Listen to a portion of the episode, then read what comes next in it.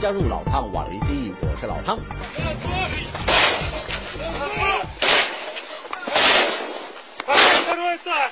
费了好大一番功夫，才把铁门踹开。乌克兰巡警到达现场时，两层楼的民房早已经被无情的烈焰吞噬。不过万事莫如救人急，在得知二楼还有住户受困时，远警也顾不得自身的安危，急切的冲进火场，想要确认生还者所在的位置。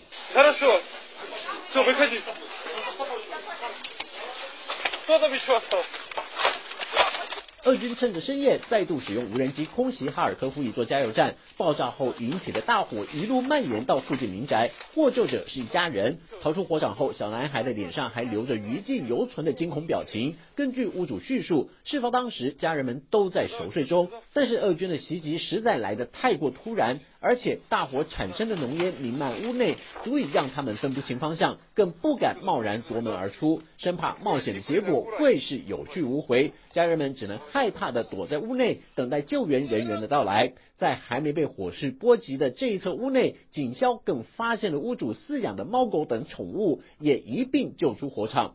为了确认房子里还有没有受困的生还者，巡警再度进入房内大喊，就是希望能协助更多人脱离火场。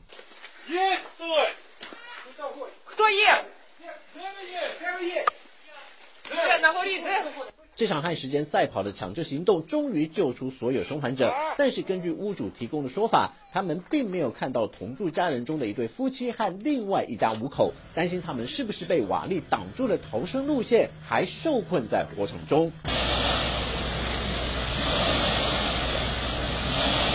张牙舞爪的火舌不断向外吞吐，加上风势助长之下，消防人员也只能尽可能以强力水柱压制，减缓火势延烧的速度。然而大火就像脱缰野马般的不受控，为了及早扑灭火势，警消必须和大火斗智斗勇。经过一段博弈，总算把熊熊烈火的气焰压制下去，目的就是要搜寻下落不明的失踪者。И кровь начала кричать, и это было последнее, что мы услышали. Потом телефон выключил. И крови свекра неизвестно. Они вдвоем были в этом доме. 遗憾的是，娜塔莉亚并没有得到好消息。她的公公和婆婆得到证实，不幸丧生火窟。侄儿和侄媳以及三名四个月到七岁的侄孙同样没有逃过一劫。这个大家族在俄军无人机的袭击中，一夜之间失去了七位至亲。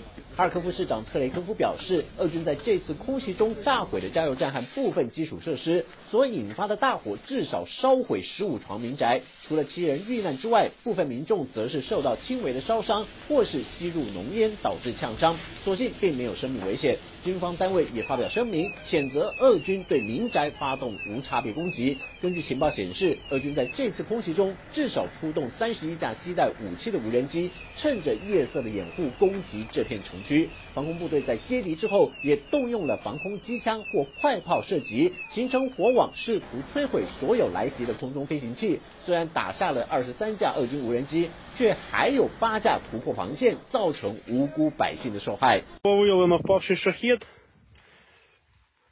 Ну, як його маркирують росіяни, Грань-2. Тобто тут знаходиться в цьому відділі бойова частина.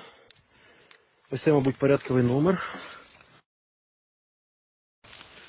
даного шахеду. 这架被击落但是没有严重损坏的天竺葵二型无人机，现在成为乌克兰的战利品。航空部队官兵在拆卸机上的武装之后，要将这款无人机带回队部研究分析，希望全面了解这架无人机从构造到导航系统的设计，找出未来可以反制的作为，以提高防空部队拦截的成功率。另外一个重要的目的，也可以作为伊朗提供俄罗斯军事装备的重要物证之一。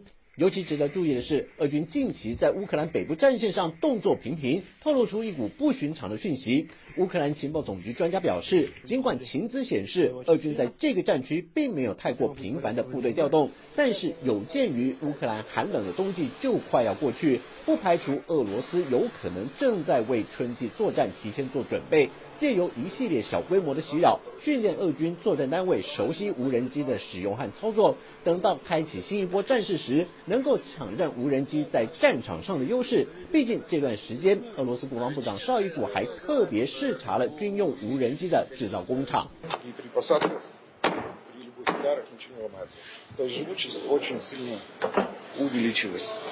在视察行程告一个段落后，沙伊古还召集了场内的军职及管理高层，对他们下达了新阶段的任务指示。沙伊古表示，特别军事行动即将进入下一个阶段，对于上个阶段发现的各种问题，要在有限的时间内调整及解决，特别是无人机在讯息回传及操控上的短板，必须要克服各种困难，一一改善，也是下一个阶段行动是否可以顺利执行的重要关键。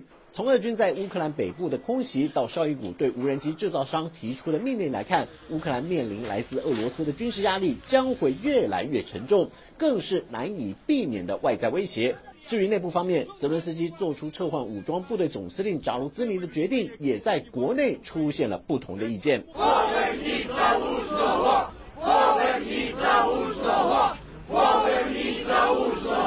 Zaluzhny is a beloved figure here in Ukraine. He is adored by the nation and especially the soldiers that he commands who have been fighting now for two years against Russia's invasion. Zelensky replaced Zaluzhny with Alexander Sirsky, who up until yesterday was the commander of the ground forces. Sirsky, though a respected general in his own right, does not have the same level of adoration that Zaluzhny does. This is the most significant shakeup of Ukraine's top military brass since Russia's full scale invasion. It comes at a really critical time for the war. Ukraine is struggling with acute ammunition shortages um, and is facing really dire personnel shortages as well, as mobilization efforts haven't really um, produced the results that perhaps the military had wanted.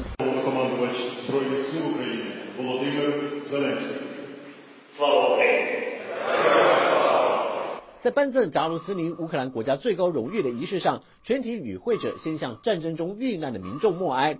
当颁发国家英雄称号奖章时，扎卢兹尼甚至主动上前拥抱泽伦斯基，双方的互动非常热络，丝毫看不出来有传闻中将帅失和的别扭。当然，扎卢兹尼的去职已成定局，但是乌克兰军政高层势必也知道前线部队的真实现况。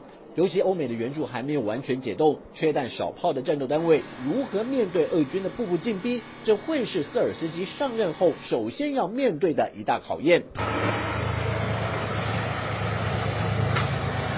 后勤维修部门应该是乌克兰现阶段最重要的一个单位，毕竟大量老旧装备仍然是乌军现役武器中的主力。都说连跑老矣，尚能饭否？即便老式军火不如新一代的精良，但是余威仍在。如何提高装备妥善率，会是乌克兰部队还能与俄军抗衡的一大支持。尽管北约秘书长斯托滕伯格在北约防长会议上以及接受德国媒体访问中，都再三呼吁欧洲盟友加速生产武器，以便最大支持乌克兰，防止俄罗斯可能采取长期对抗的战略企图。